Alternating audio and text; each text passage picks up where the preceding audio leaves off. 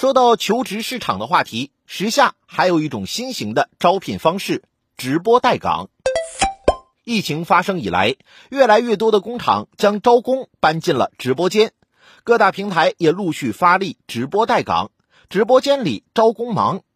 直播加持续撬动蓝领就业市场，为工厂招工、工人就业带来新变化。直播带岗有几种不同的形式，一种是企业自己开展视频直播，由企业人事部门在短视频平台招揽求职者；另一种是企业聘请网红参与直播带岗，依靠网红的力量帮助招揽人才。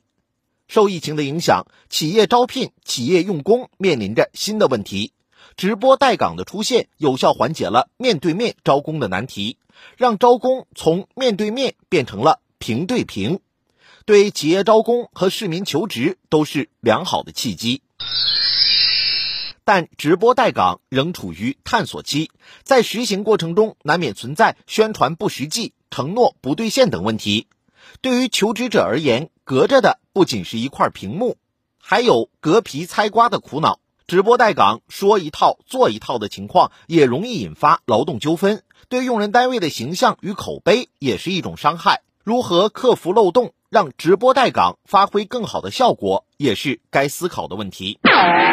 对于企业而言，应该让求职者能够全面了解企业的真实情况，通过和谐平等的双向选择，实现企业用工的和谐发展。这就需要企业能够通过直播带岗，真实展示企业的面貌，而不是夸大其词、自我吹嘘。对于参与直播带岗的网红来说，则需要爱惜自己的羽毛，对代言的企业事先进行深入了解。直播间想要为工厂招来更多工人，需要工人、企业、平台、主播等多方共同努力。